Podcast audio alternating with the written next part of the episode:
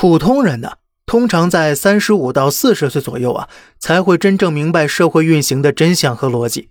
但这时的人们呢，正好已经被钉在生活的十字架上，无力挣扎了。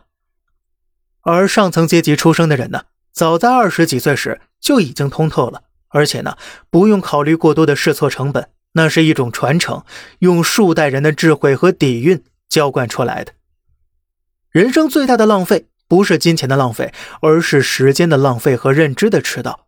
辗转半宿，刚摸到枕头，天却亮了。带着一点可怜的家底儿，忧心忡忡地冲上赌场，那你不输谁输啊？说的直白一些，普通人在二十多岁时不明白金钱和权力的重要性，也没有锻炼自己获得金钱和权力的能力。青春本就是一种资源，男性能很快找到工作。女性有大把人追求，很多人就在挥霍着青春，包括我自己，也包括可能正在听节目的部分听友吧。一旦年龄超过三十五岁了，男性失去工作优先权，再美的女性也会失去大量的追求者。而长辈此时出现病痛，小辈出生越养越贵，他们才惊醒过来，金钱和权力原来如此重要，才关注这种能力。但是啊。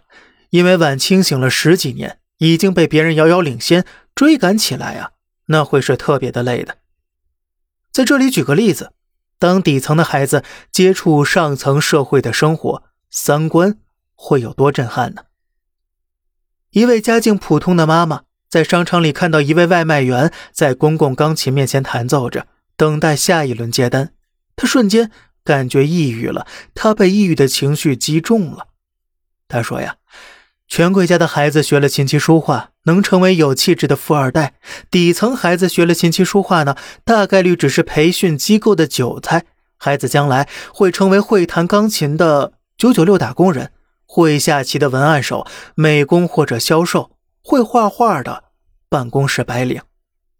那些培训班呢，太喜欢给家长们描绘梦境，描绘美好的愿景了。仿佛孩子学了这些东西就能有怎样不同的结局，可是呢，他们永远不会告诉家长，这些高贵的课程是存在于物质基础之上的。前面说的这位妈妈回去之后就把孩子琴棋书画的课程都停掉了。她认为啊，学点赚钱的技能或者生存技能比什么都强。普通家庭出生的孩子在社会认知上比公务员和商人家的孩子要晚些，因为他的长辈。也一样是糊里糊涂过来的，能知道读书的重要性，鼓励孩子读书就已经很不错了。